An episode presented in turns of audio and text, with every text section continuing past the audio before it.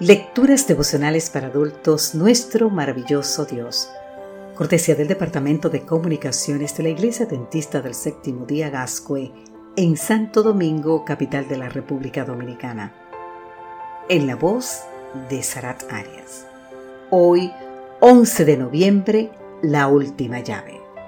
En el libro de San Lucas, capítulo 14, los versículos 33 nos dice, Cualquiera de ustedes que no renuncia a todo lo que tiene, no puede ser mi discípulo.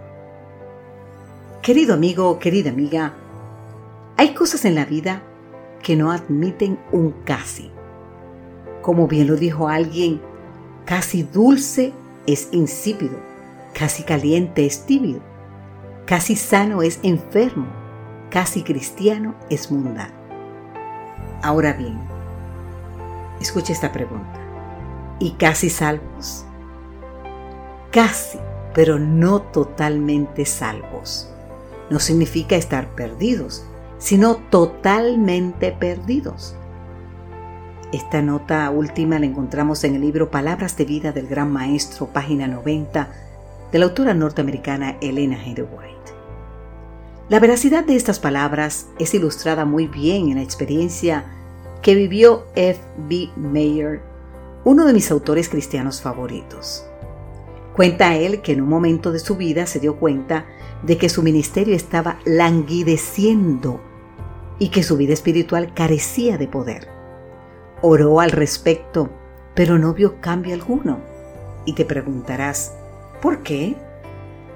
El Señor me estaba pidiendo que le entregara todas las llaves de mi corazón, así cuenta él pero yo estaba reservando una. Los resultados de esa entrega incompleta eran evidentes en la falta de poder de su ministerio y en una vida carente de gozo y paz. Dice el relato que Mayer experimentó una gran lucha, pero al fin, con un tremendo esfuerzo, le entregó al Señor la última llave. A partir de ese momento su vida contó con un nuevo poder y pudo conducir a muchos a los pies del Salvador. Busca el escrito Preludios para la oración, página 160. ¿Cuándo se produjo la transformación?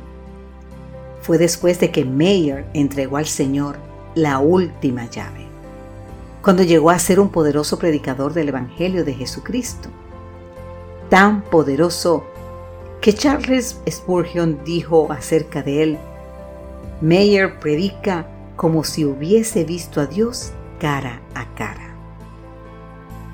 Ahora bien, ¿tiene el Señor acceso libre a cada espacio de tu vida?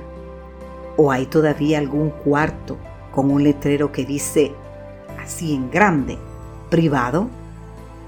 Dicho de otra manera, ¿le has entregado el manojo completo ¿O todavía te estás reservando la última llave?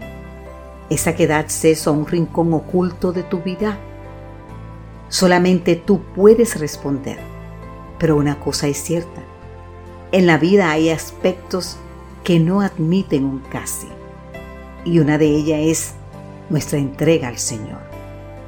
O somos de Él totalmente o no lo somos absolutamente. Es lo que dice Jesús, en nuestro versículo para hoy, cualquiera de ustedes que no renuncie a todo lo que tiene, no puede ser mi discípulo.